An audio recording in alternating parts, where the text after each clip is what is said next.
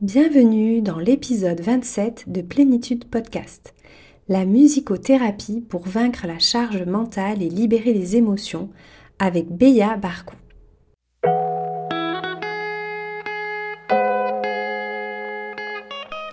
Bienvenue sur Plénitude Podcast, le podcast pour la santé des hypersensibles qui s'adresse à toi si tu souhaites comprendre ton fonctionnement atypique ses impacts sur ta santé pour savoir comment te réguler et retrouver ta vitalité.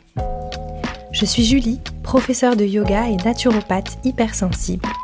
Et sur ce podcast, je te livre des clés de compréhension et des outils concrets pour te rendre acteur, actrice de ton mieux-être et de ta santé. Si tu en as marre d'être juste trop et que tu veux être trop bien dans ta peau, ce podcast est fait toi.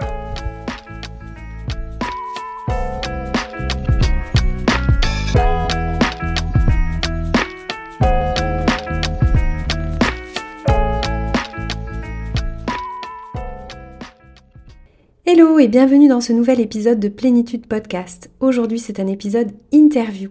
Comme tu le sais maintenant, j'ai à cœur de te faire découvrir des invités hypersensibles qui ont des outils incroyables pour t'aider dans ton chemin de la pleine santé en tant que personne hautement sensible, très émotive ou hyperpenseuse.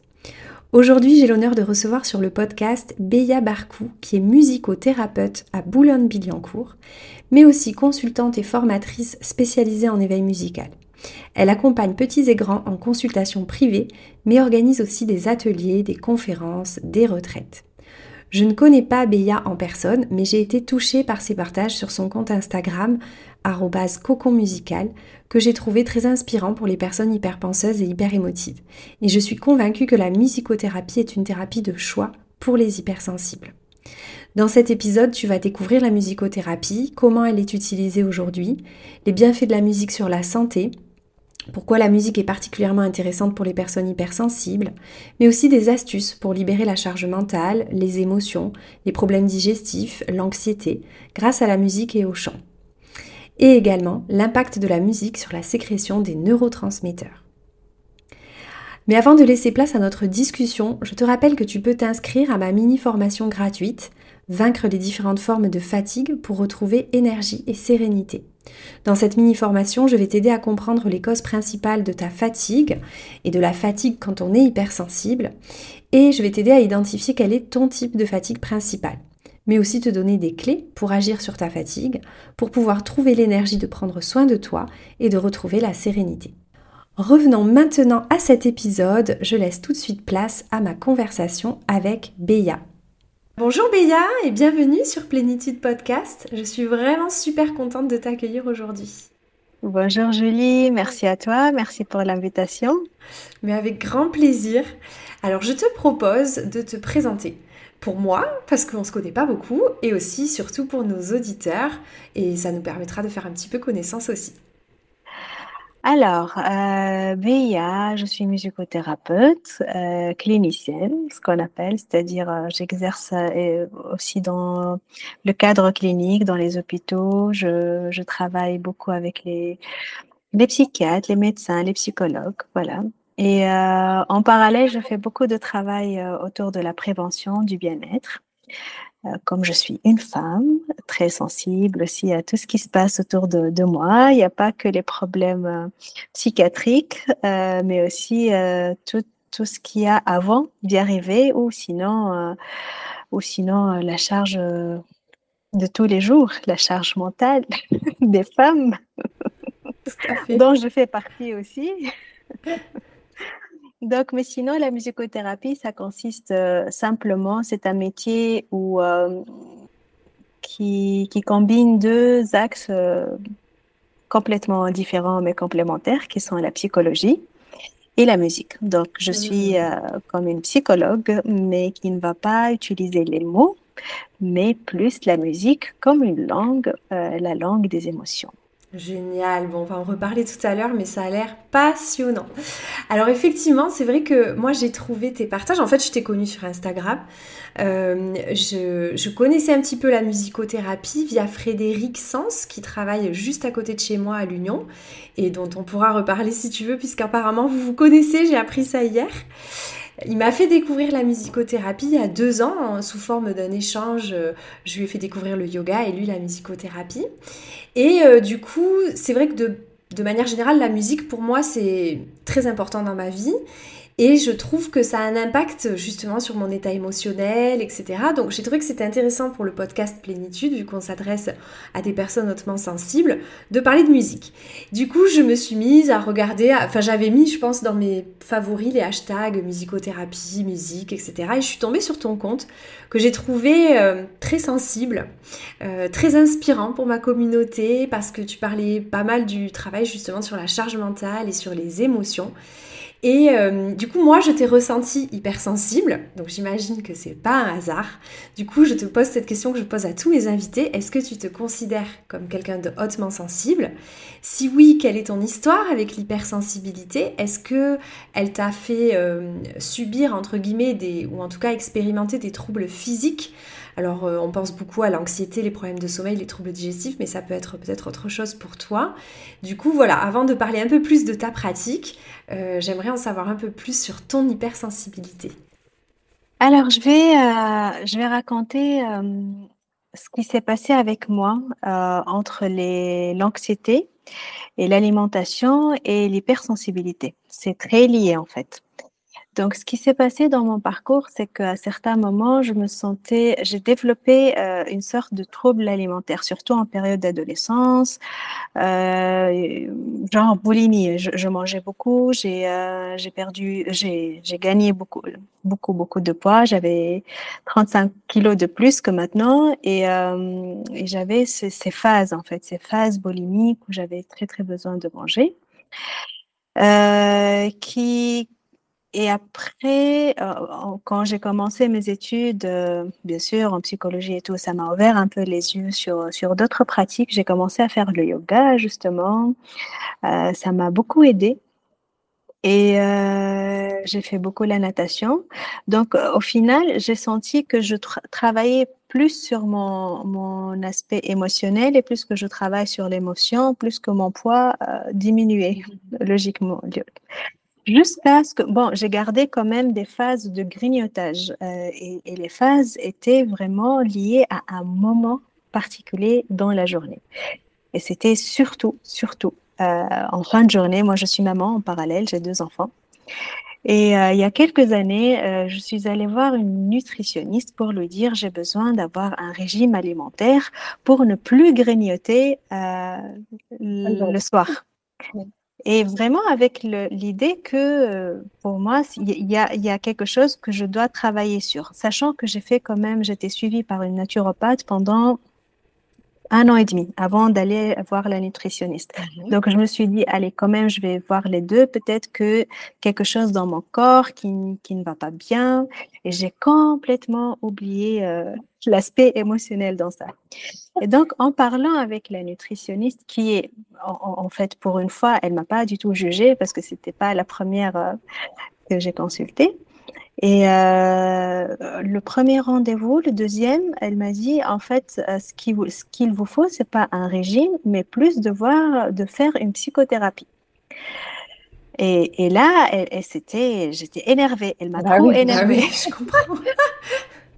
Donc, je ne comprenais pas. J'avais juste besoin qu'on me donne un régime, euh, de savoir qu'est-ce que je dois manger le matin. Et, au final, elle a vu que mon alimentation est très saine, que j'avais aucun besoin de régime pour, euh, pour travailler euh, cette envie de grignotage intense. Et donc, j'ai dû euh, passer, en fait, je, me, je me, rappelle, je, je, suis partie très énervée. Elle m'a dit, vous êtes très anxieuse il faut faire une psychothérapie. C'est ce qu'il vous faut. Elle m'a donné le contact d'une psychologue. Elle m'a dit, allez, allez la voir, allez la voir. Et voilà, je suis sortie euh, très énervée, très déçue.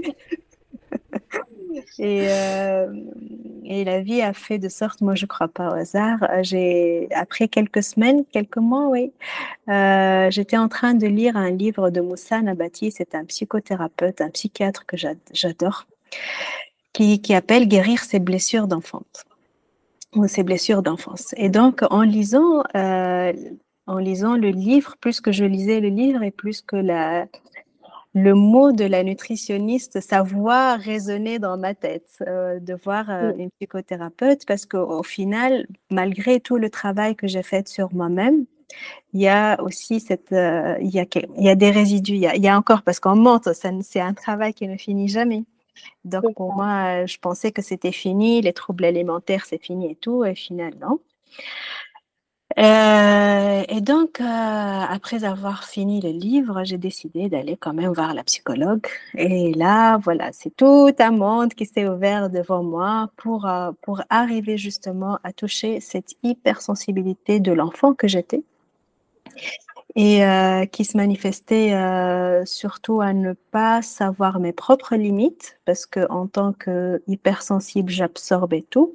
Je ne savais plus ce qui m'appartient, ce qui ne m'appartient pas et quand mes enfants revenaient que j'étais fatiguée du travail et tout, je ne savais pas prendre ce temps euh, de me préparer pour, euh, pour les accueillir parce que je recevais, j'étais une éponge à toute leur fatigue aussi, de mon mari, de tout le monde, j'absorbais tout et je me sentais coupable de la fatigue de tout le monde. C'était ça en fait. Et donc pour survivre à cette, cette fin de journée, je grignotais beaucoup.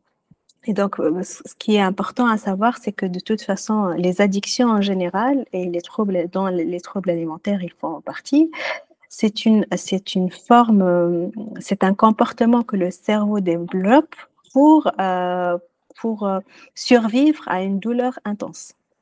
Donc, ça devient vraiment l'objectif de la vie parce qu'il y a une douleur que on est, on est, dont on est complètement déconnecté, qu'on ne veut pas voir. Et, et, voilà, on, crée un trouble ou, on crée une addiction pour échapper à la réalité. Euh, et vivre dans, dans, ce délire-là. Du coup, tu dirais que c'est presque ton hyper-empathie, finalement, parce que dans l'hypersensibilité, on a toujours plusieurs euh, branches. Et donc, de ton côté, c'est vraiment ce côté hyper-empathie, d'absorber toutes les émotions des autres et de ressentir les tiennes de manière très forte, qui faisait cette espèce de surcharge que tu avais du mal à gérer en fin de journée. Euh, euh, quand tout le monde rentrait à la maison. Ok, je comprends bien. Ben, merci pour ce partage euh, très intime. Euh, c'est très gentil. Alors, du coup, bon, tu nous as parlé un petit peu de la musicothérapie, si j'ai bien compris. Donc, c'est vraiment une pratique, enfin, c'est une thérapie qui est assez peu connue quand même. Hein. Enfin, moi, je sais que j'ai découvert ça là, il y a 2-3 ans, quoi. Et Pardon, j'allais te dire, bon, bien sûr, ça utilise la musique, ça, tu nous l'as dit, c'est, on utilise la musique comme langue, en fait, pour euh, parler au cerveau autrement que par la, parole. Du coup, pour moi, ça rentre un peu comme les thérapies non verbales, un peu comme le yoga ou la sophro, qui passe par le corps, mais c'est encore autre chose. Et euh, du coup, est-ce que tu peux nous expliquer un peu mieux comment ça, ça se... Enfin, concrètement en pratique commencer, à quoi ça ressemble une séance de musicothérapie et quels sont les bienfaits au plus global de la musique sur la santé, tu vois, parce que bon, ici on parle beaucoup de santé, il y a le bien-être, euh, enfin, quand je dis bien-être, euh, euh, c'est pas juste écouter de la musique et je me sens bien, mais vraiment voilà, sur l'anxiété, sur des choses un peu plus lourdes, les troubles du sommeil, etc.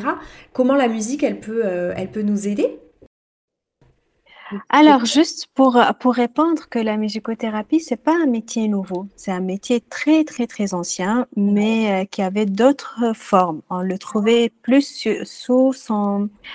Euh, euh, c'est plus dans, dans, les, tout ce qui est religieux, en fait. On trouvait plus tout ce qui est chant spirituel, chant religieux, et on soignait, entre guillemets, un peu les fous par la musique, surtout dans, dans, dans les, là, le, Maghreb, c'était une pratique très, très reconnue.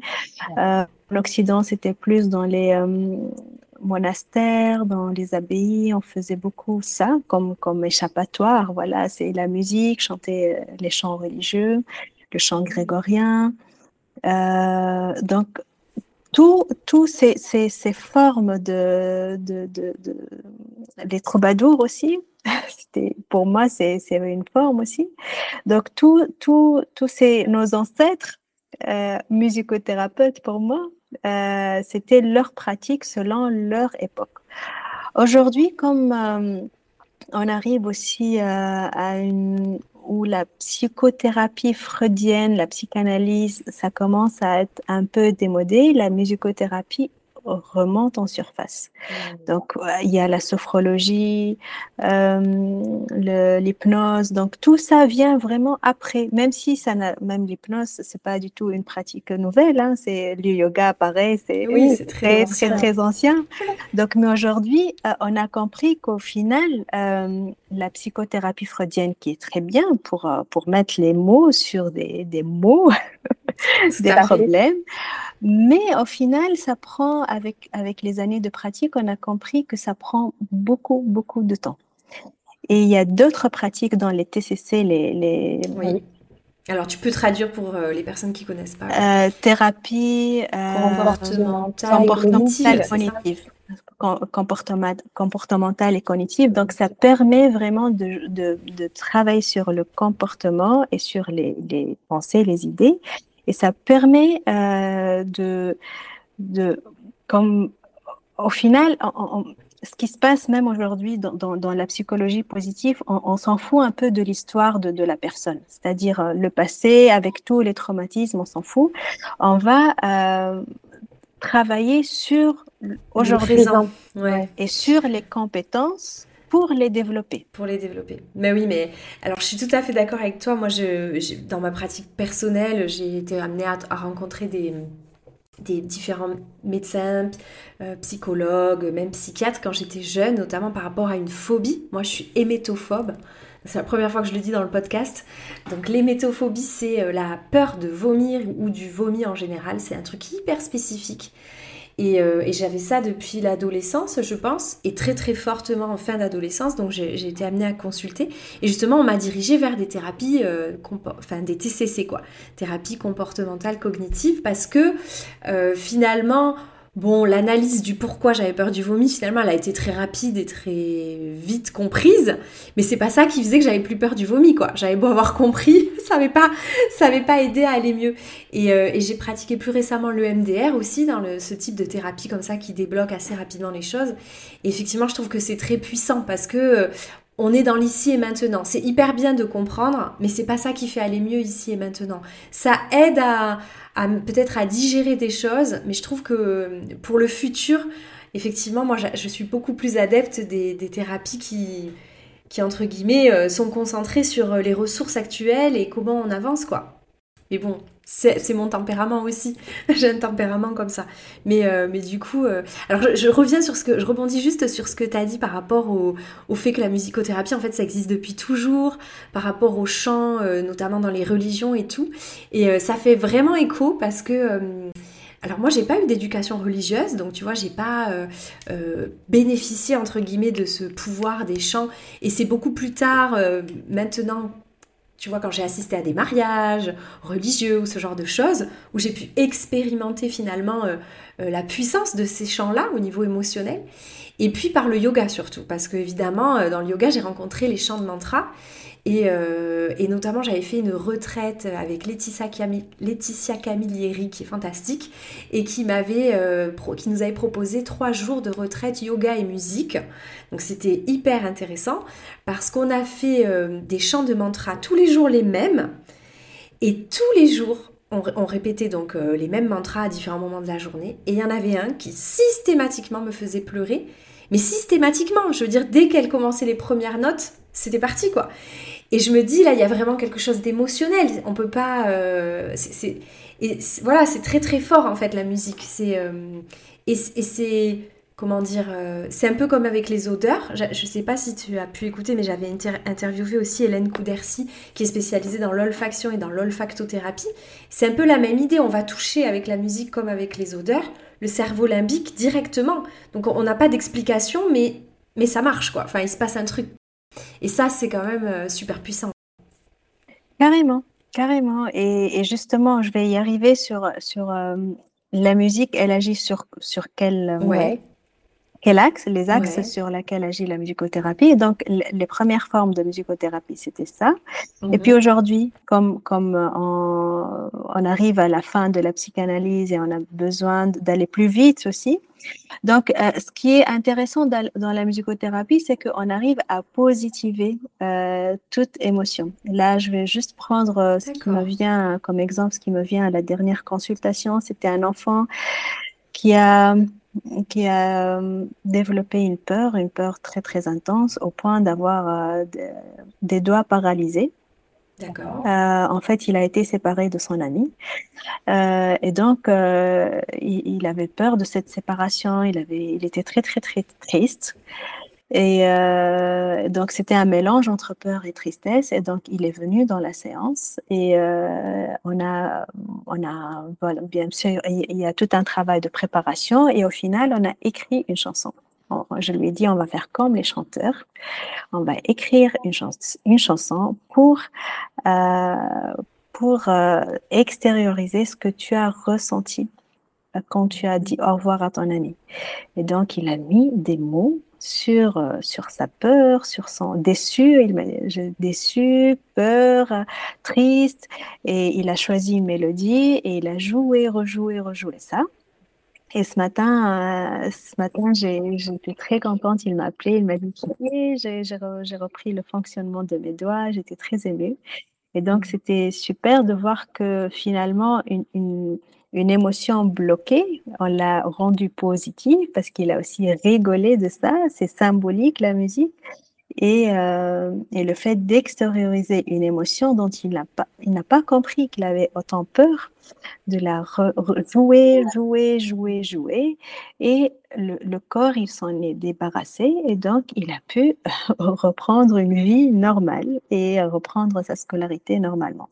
Donc la musicothérapie, pour dire que c'est aussi un, un outil très très puissant, et parce qu'il agit sur aussi trois axes qui sont le le corps, la musique agit sur les hormones, sur la respiration, euh, sur le rythme cardiaque, ça agit sur les émotions. Donc comprendre qu'est-ce qu'une émotion, comme la musique c'est la langue des émotions.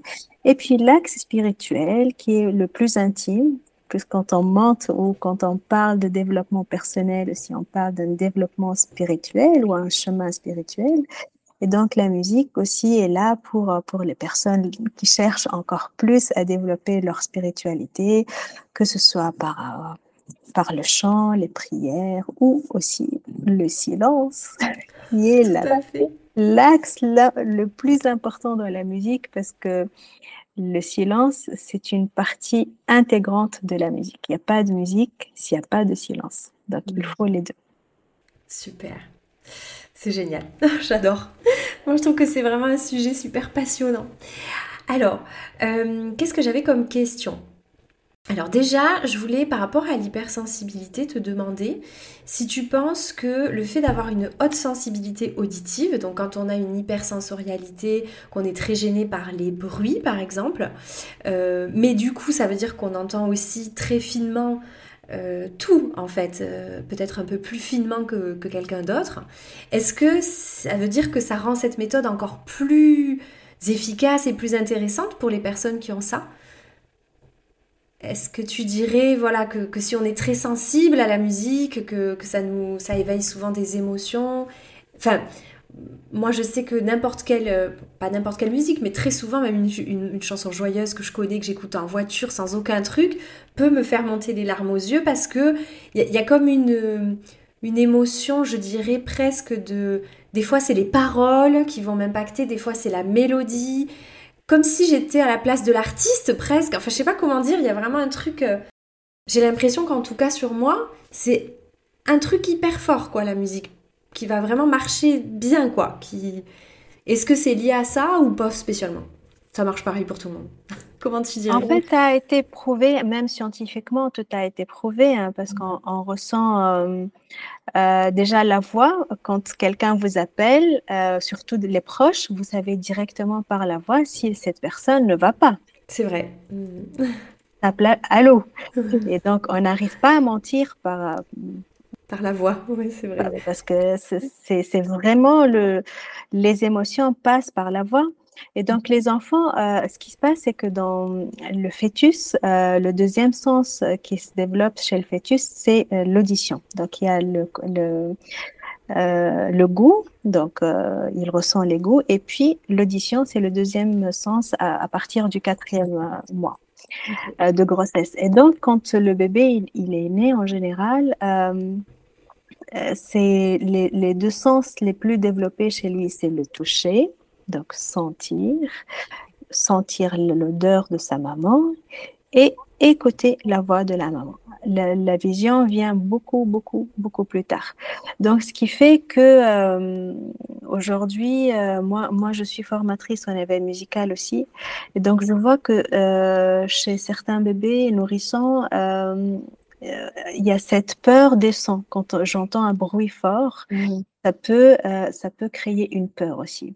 Donc, le fait d'avoir cette euh, sensibilité auditive, c'est un, un, euh, c'est un avantage. Au contraire, c'est quelque chose de bien, mais juste il faut savoir euh, le développer pour que ça ne, ne, devienne pas un problème justement comme l'hypersensibilité, le, problème des hypersensibles.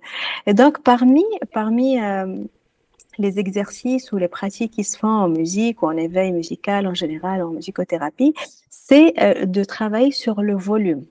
Par exemple, je prends l'exemple le plus simple, quand le vent, il passe euh, qu'il traverse les, les, feuilles d'arbres, les, les, arbres les plus grands, ça fait un bruit très très fort et ça peut effrayer, que ce soit les grands ou les petits. Donc pour voir, et les, les arbres les plus petits, ça, ça pourrait être plus, euh, plus doux. Rien que de voir ce volume-là, comment il est visuellement, associer les deux, le volume sonore.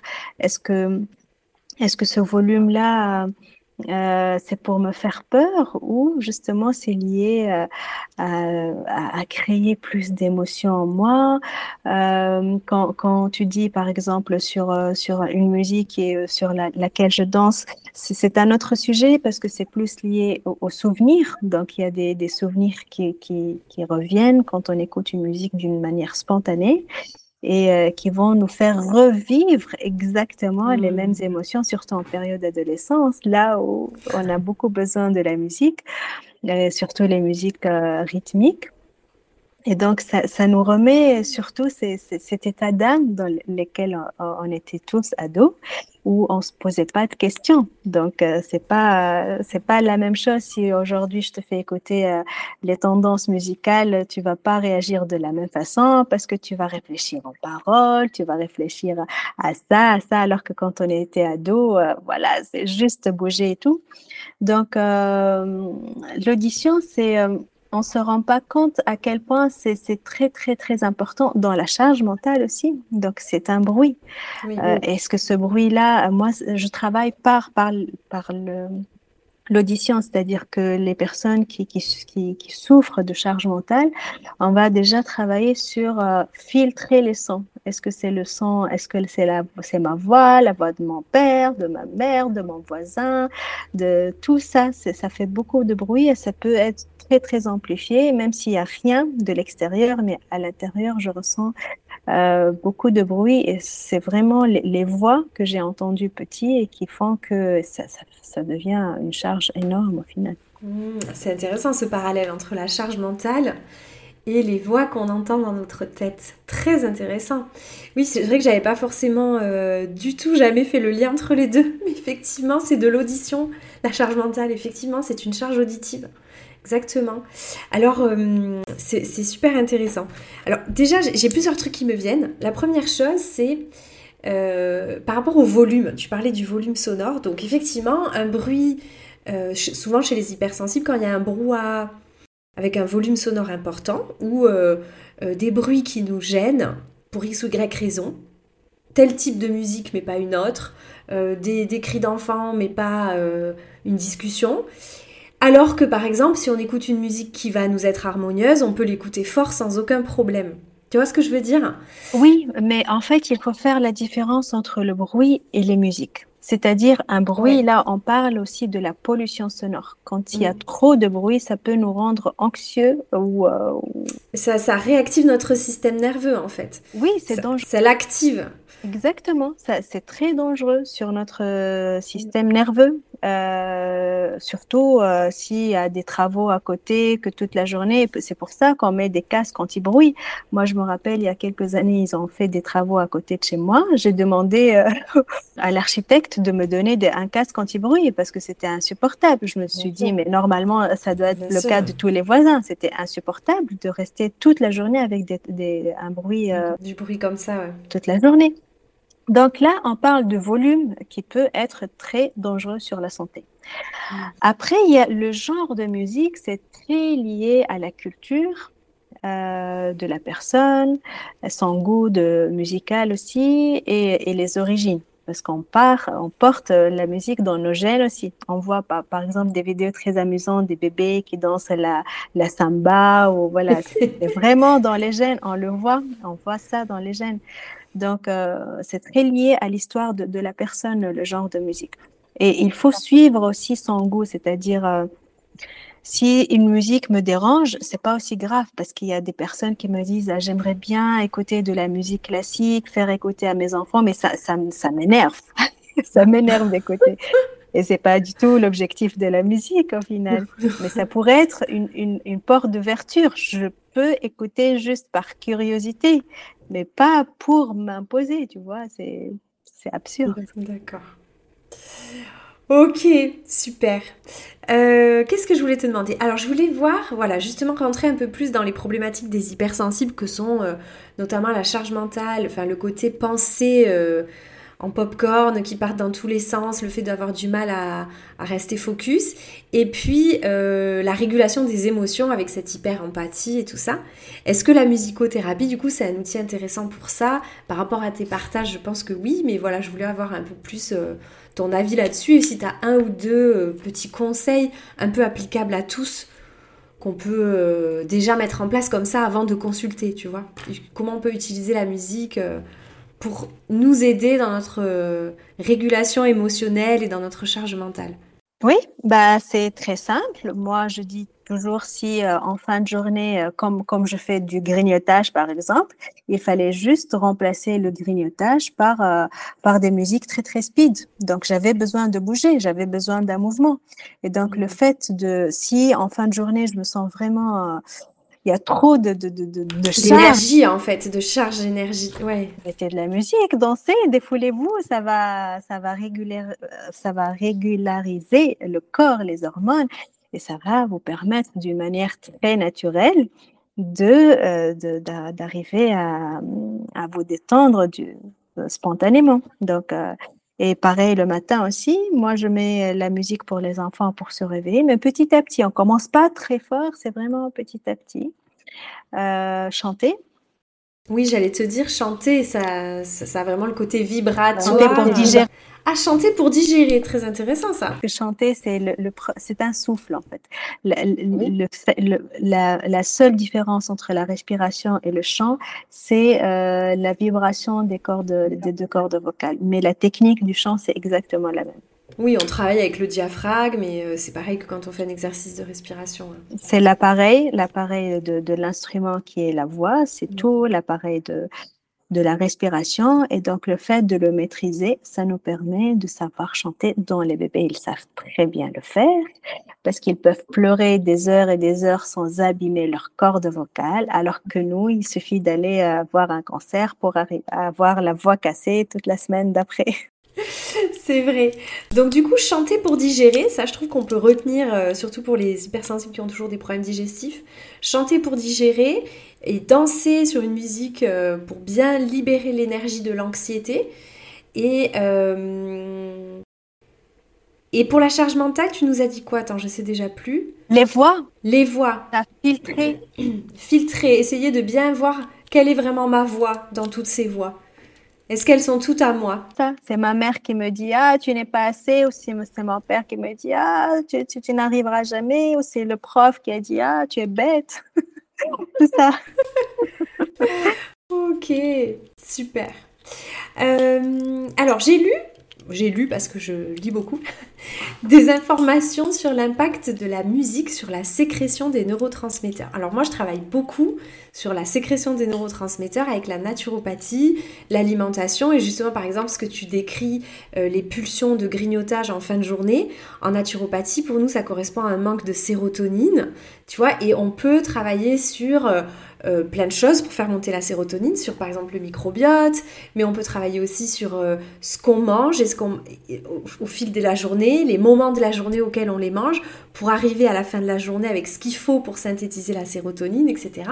Et donc la musique apparemment donc a des effets de sécré... Enfin, ça fait sécréter des, des neurotransmetteurs. Alors j'ai beaucoup lu sur la dopamine, donc plutôt euh, celle du matin. Mais euh, j'ai pas creusé, mais je trouve que c'est vraiment intéressant et complémentaire de ce que euh, nous on fait en naturopathie, en yoga. Donc si tu avais deux, trois infos à nous partager, ça fait grand plaisir. Oui, oui, oui. beaucoup l'ocytocine. Donc ça c'est ah, beaucoup d'ocytocine qui permet de se calmer, d'être zen d'être connecté aux autres, etc. Exactement, les endorphines, beaucoup. mais dopamine, c'est plus les musiques le, sport, de toute façon, le, sport, oui. Donc, mais c'est surtout, surtout l'ocytocine euh, dans la musique, beaucoup. D'accord, ok. Euh, alors, j'aimerais qu'on fasse un dernier petit focus sur le stress et l'anxiété, puisque bon, c'est aussi un peu mathématique. Euh, donc, il est prouvé que les musiques relaxantes, ça peut faire baisser le taux de cortisol. Donc là aussi, encore quelque chose que nous, on fait baisser avec les plantes, la respiration, d'autres outils. Euh, je sais exactement, bah, grâce à Frédéric qui m'avait expliqué euh, il y a deux ans, mais alors je ne saurais pas le redire avec les bons mots, qu'on peut faire par exemple des, boucles pour l'anxiété, des boucles de des playlists de musique en forme de boucles. Oui. travailler sur l'anxiété. J'ai pas tout bien compris, mais C'est une méthode de relaxation musicale en U, justement, pour arriver à l'état de détente, et puis on remonte, et puis détente, et puis vraiment pour ce qu'on appelle aussi l'état alpha, bêta, je vois, ah, exactement la même chose pour vraiment euh, régulariser le corps. Alors effectivement, moi je travaille avec, sur les ondes comme ça du cerveau avec le yoga nidra.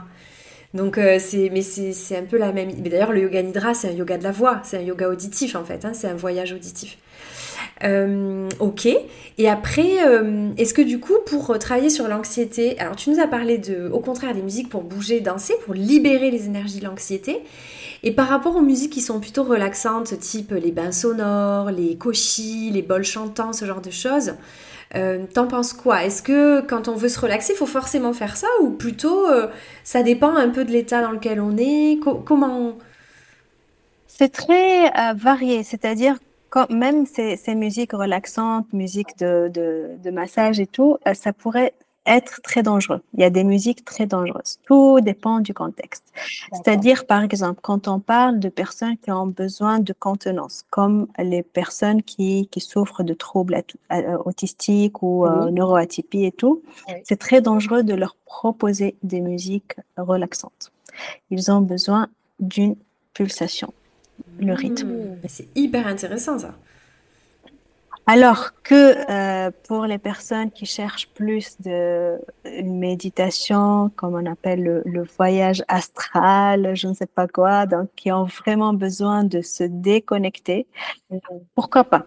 Euh, en fait, les bains sonores, c'est très bénéfique sur, euh, sur le, corps. En fait, chaque onde agit sur le corps d'une façon très, très bénéfique. C'est vraiment, là, c'est les musicothérapeutes qui connaissent euh, ces, techniques-là. En fonction justement de la pathologie, vont euh, vous Exactement, c'est vraiment le rôle du thérapeute. C'est pour ça que c'est important de se renseigner euh, bien sur la, la, personne, le parcours de la personne avant d'aller la consulter, pour ne pas justement que ce soit pas un, effet controverse, c'est-à-dire les, musiques, ça pourrait être très, très, très dangereuse aussi. Donc, euh, aussi, une prise en charge en musicothérapie qui n'est pas bien euh, euh, réfléchie, bien établie, ça pourrait être dangereuse parce que je peux venir juste pour me débarrasser de la colère. Je viens, voilà, je vois un musicothérapeute, j'ai beaucoup de colère, je tape sur le tambour et tout. Ok, j'ai fait la colère et ensuite, je reste avec ma colère. Je m'en débarrasse, oui, mais si je me sens... Parce que généralement, après la colère, il y a beaucoup de tristesse qui va surmonter. est-ce que je reste là-bas ou je finis aussi pour nettoyer la tristesse, se me réconcilier? Donc, il faut vraiment faire un travail de psychothérapie, hein, ça reste de la thérapie, mais bien, bien réfléchi. C'est le rôle du thérapeute justement d'accompagner de, dans, dans, un processus. Il y a un processus thérapeutique. Hmm, c'est hyper intéressant. Et effectivement, du coup, tout le monde peut aller consulter un musicothérapeute. Moi, je, connais Frédéric travaille beaucoup avec les enfants justement qui ont des euh, neuroatypies, des troubles du spectre autistique et aussi des personnes âgées avec des troubles dégénératifs. Euh, mais est-ce que globalement, euh, chaque musicothérapeute a un peu sa spécialité, ce que tu disais au début? Est-ce que c'est aussi pour les adultes, tu vois C'est vraiment... Euh, Je fais toujours le, lien avec la psychologie. On ne peut pas dire un psychologue, il peut travailler partout. C'est lui qui choisit. On est tous différents. Oui, c'est ça. Chacun il a des sensibilités euh, différentes. Il y a des psychologues qui vont plus euh, travailler sur euh, sur les enfants, d'autres sur une spécialité vraiment très pointue dans un trouble des enfants. Donc, mais mais c'est ouvert à tous. Il faut trouver le bon thérapeute. Oui, bah on, va se, le sentir. C'est-à-dire que c'est ça parfois le danger que peu importe le thérapeute, peu importe ce pratique, c'est important de se sentir en sécurité en confiance. De toute façon, sinon le système nerveux lâchera pas. Donc ça c'est sûr. Exactement. Ça c'est clair. Ok, super. Bah écoute, franchement, c'était super intéressant. Euh, merci beaucoup. Du coup, bah, où est-ce qu'on peut te retrouver Donc sur ton compte Instagram, c'est là où je t'ai rencontré. Donc c'est coco musical. Vous voyez que rien qu'avec le nom, ça donne envie de, regarder ce qui se passe. Euh, sur YouTube, je crois aussi que tu as une chaîne YouTube depuis pas longtemps, c'est ça? Aussi, ok. Et euh, est-ce que tu as une actu en ce moment? Donc, je crois qu'il y en a une là en ce moment quand on enregistre, mais l'épisode va sortir un peu après. Mais peut-être que tu vas refaire ça si tu peux nous dire un petit peu euh, le type de choses que tu organises aussi en ligne et qui s'adresse à tous du coup. Euh, parce que toi, tu es à Paris, je ne l'ai pas précisé, enfin, tu es en région parisienne, à Bouillon-Billancourt exactement. Mais du coup, si on est loin de toi et qu'on a quand même envie de faire des choses avec toi, qu'est-ce qui existe? Alors, pour l'instant, ce que je propose, euh, c'est que j'organise de temps à autre des ateliers en ligne. Euh, là, aujourd'hui, j'ai parlé de la phobie scolaire, juste pour prévenir euh, de la phobie scolaire et de l'importance de la musique, pour détecter les peurs, justement. Et euh, sinon, je propose aussi un suivi en ligne pour euh, en individuel. Donc pour les personnes qui sont très sensibles au chant, pas juste par le chant. Donc on va travailler sur euh, surtout l'émotion de la colère et de la tristesse. Donc les, les, personnes qui ont vraiment des problèmes avec ces, ces, deux émotions et qui ne savent pas si elles ont de la colère en eux ou pas. Donc je peux les aider. je peux les aider à, à se connecter, c'est ça ce qui permet de, à la musique, c'est de se reconnecter à, son émotion, de les comprendre, comprendre qu'est-ce qu'une émotion. Donc, il y a des cycles de deux ou trois ou cinq séances. Donc, tout est sur mon site. Euh, sinon, bientôt, bientôt, je vais organiser euh, des, euh, des, stages ou sous forme de retraite aussi pour tout ce qui est chant méditatif, les, le, chants, surtout la voix, voix, corps et émotion, c'est ça. Voilà, donc. Euh, Passionnant. Ça donne trop envie. Tout est sur mon site. Ah, je l'ai pas vu ça, je vais aller voir. voilà. Et sur l'éveil musical, je forme les, euh, les sur l'éveil musical les, euh, les professionnels de la petite enfance parce que avec mon, ma casquette de thérapeute m'a fait comprendre que dès le départ, il faut commencer dès le départ à éveiller les sens, éveiller les émotions et la musique, c'est un moyen extrêmement puissant pour euh, éduquer Surtout les enfants. à cet âge-là, quand c'est encore non verbal. Exactement. C'est ça, parce que c'est vrai que, moi, je travaille beaucoup la connexion aux émotions via le yoga restauratif parce que c'est un yoga dans lequel euh, ben, on, est, on est obligé de rester avec l'émotion. C'est-à-dire qu'on est dans l'immobilité pendant un certain temps, dans le silence, donc il n'y a rien d'autre qui est stimulé. Et en fait, l'émotion est là et on est un peu obligé de la laisser nous traverser et de la ressentir et de petit à petit la reconnaître, etc. Mais c'est pas quelque chose qui va s'appliquer aux enfants. Exactement. Pas possible parce que c'est dans l'immobilité, c'est pas du tout adapté quoi. Et euh, du coup, voilà, c'est vraiment chouette d'avoir. Et puis, il y a des gens pour qui ça peut ne pas marcher et... parce qu'ils vont pas arriver à rester. c'est trop inconfortable. Bien entendu. Donc c'est chouette d'avoir d'autres outils, quoi. Exactement. En fait, ce qu'on oublie, c'est que nous sommes tous nés artistes. C'est-à-dire qu'on chante avant de parler. Déjà par les cris, par les pleurs, c'est un chant. On danse avant de marcher. Et on dessine avant d'écrire. Donc, c'est pour ça que même en maternelle, dans les crèches, on éveille, on éveille sur les couleurs, sur les sens.